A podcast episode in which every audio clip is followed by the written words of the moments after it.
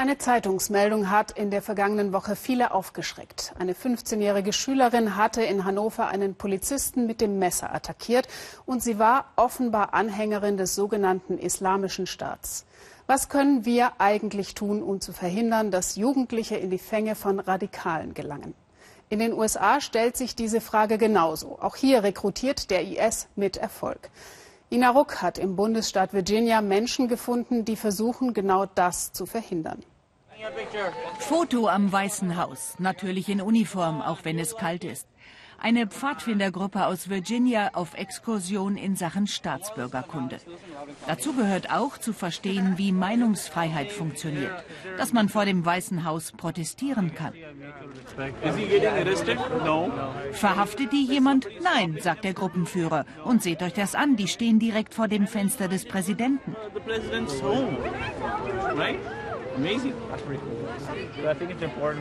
Redefreiheit ist sehr wichtig, finde ich. Länder existieren für ihre Bürger. Der Staat muss wissen, was sie wollen. Und das Recht der Menschen geht über alles.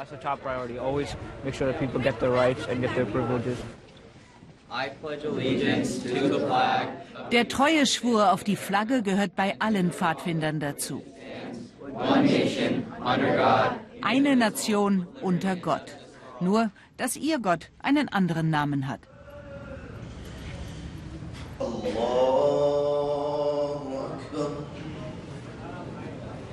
Die Boy Scout Gruppe gehört zum Adams Center, einer islamischen Gemeinde im Bundesstaat Virginia, die zweitgrößte der USA. Jugendarbeit nehmen sie hier sehr ernst. 5000 Familien zählen zur Gemeinde. Imam Majid ist seit den 90ern hier. Radikalisierung der Jugend sei ein großes Thema in den Familien. Es gelte, die Kinder zu immunisieren gegen den IS. Wir müssen ihnen die Möglichkeit zur Entwicklung geben, eine Umgebung, in der sie wachsen können, damit sie stolze Amerikaner sind und gleichzeitig stolze Muslime. Der Imam berät Familien aus dem ganzen Land, die sich Sorgen um ihre Kinder machen. Es gebe typische Anzeichen dafür, dass ein Sohn oder eine Tochter in die Fänge der IS-Anwerber gerät, sagt er. Wenn die Kinder früh ins Bett gehen zum Beispiel und trotzdem bis in die Nacht das Licht brennt, der Chatpartner vom IS sitzt ja oft in einer anderen Zeitzone. Oder wenn sie sich isolieren, ihre Freunde nicht mehr treffen wollen und wenn sie plötzlich ungewöhnliche Dinge sagen wie, das ist nicht, wofür ich leben will, ich will meine Seele nicht korrumpieren. Oder sie reden von der Ungerechtigkeit der Welt, von der globalen Mission. And then they heard them talking about the global mission. You know, there's something bigger. There's injustice around the world. 250 Amerikaner und Amerikanerinnen haben sich in den vergangenen beiden Jahren dem sogenannten IS angeschlossen. Fast alle wurden im Internet angeworben. Anders als in Europa rekrutiert der IS in den USA vor allem online. Sich mit Humera Khan zu verabreden ist nicht einfach. Sie ist viel unterwegs, berät Gemeinden und Staaten, sogar die UN. Humera ist Expertin für die Anwerbestrategien des IS. Seit Jahren beobachtet sie die Chaträume und Foren. Sie und ihre Mitarbeiter mischen sich ein, wenn sie sehen, da driftet jemand ab Richtung IS. Wir reden mit ihnen im Netz. Ob wir mit ihnen übereinstimmen oder nicht, man muss sich erst mal auf sie einlassen, verstehen, was wichtig ist für sie.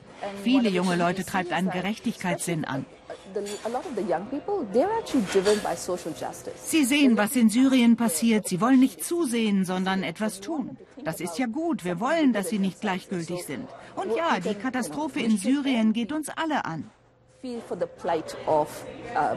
Was wir vermitteln, ist nach Syrien fahren und noch mehr Leute töten, ist keine Lösung. Gruppentreffen bei den Boy Scouts. Entscheidungen werden hier demokratisch getroffen mit Stimmzettel und Zählkommission. Auch das gehört zur staatsbürgerlichen Erziehung. Pfadfindergruppen gibt es in Gemeinden fast aller Religionen. Bei großen Zeltlagern treffen wir uns, sagt Michael. Die Mehrheit sind Christen, aber es gibt auch Hindus oder Juden. Manchmal reden wir darüber. Wenn ein anderer Scout zu mir kommt zum Beispiel und fragt, wie machst du das? Wie betest du? Michaels Familie ist komplett bei den Pfadfindern. Beide Eltern, alle sechs Kinder. Die älteste Tochter ist 18, spielt Fußball und will Tierärztin werden. Der Vater arbeitet bei einer Softwarefirma. Eine moderne amerikanische Familie. Angst, dass ihre Kinder sich radikalisieren könnten, haben sie nicht, sagt Rizwan. Also Eltern müssen ihren Kindern nah sein. Sie müssen befreundet sein mit ihnen. Das ist wichtig. Uh, Und die Werte, die ihnen bei den Pfadfindern vermittelt werden. Dazu lernen sie ja auch praktische Dinge, wie man ein Zelt aufbaut oder wie man erste Hilfe leistet. Das ist auch wichtig. Das braucht man im Leben. Really you need to know in life, or at least you should. Priscilla und Rizwan sind in den USA geboren.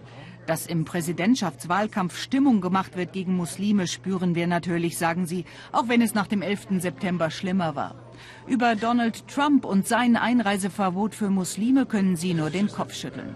Uh, was Trump sagt, ist lustig und es ist unamerikanisch.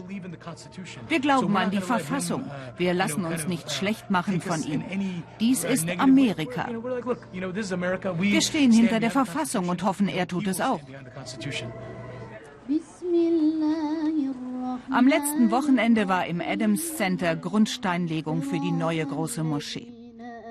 Sie sind stolze Amerikaner hier, sie sind selbstbewusste Muslime. Dass sich das nicht ausschließt, leben sie seit Jahrzehnten vor. Sich zu Hause fühlen im eigenen Land, sagen sie, und willkommen, ist vielleicht das beste Mittel gegen Radikalisierung.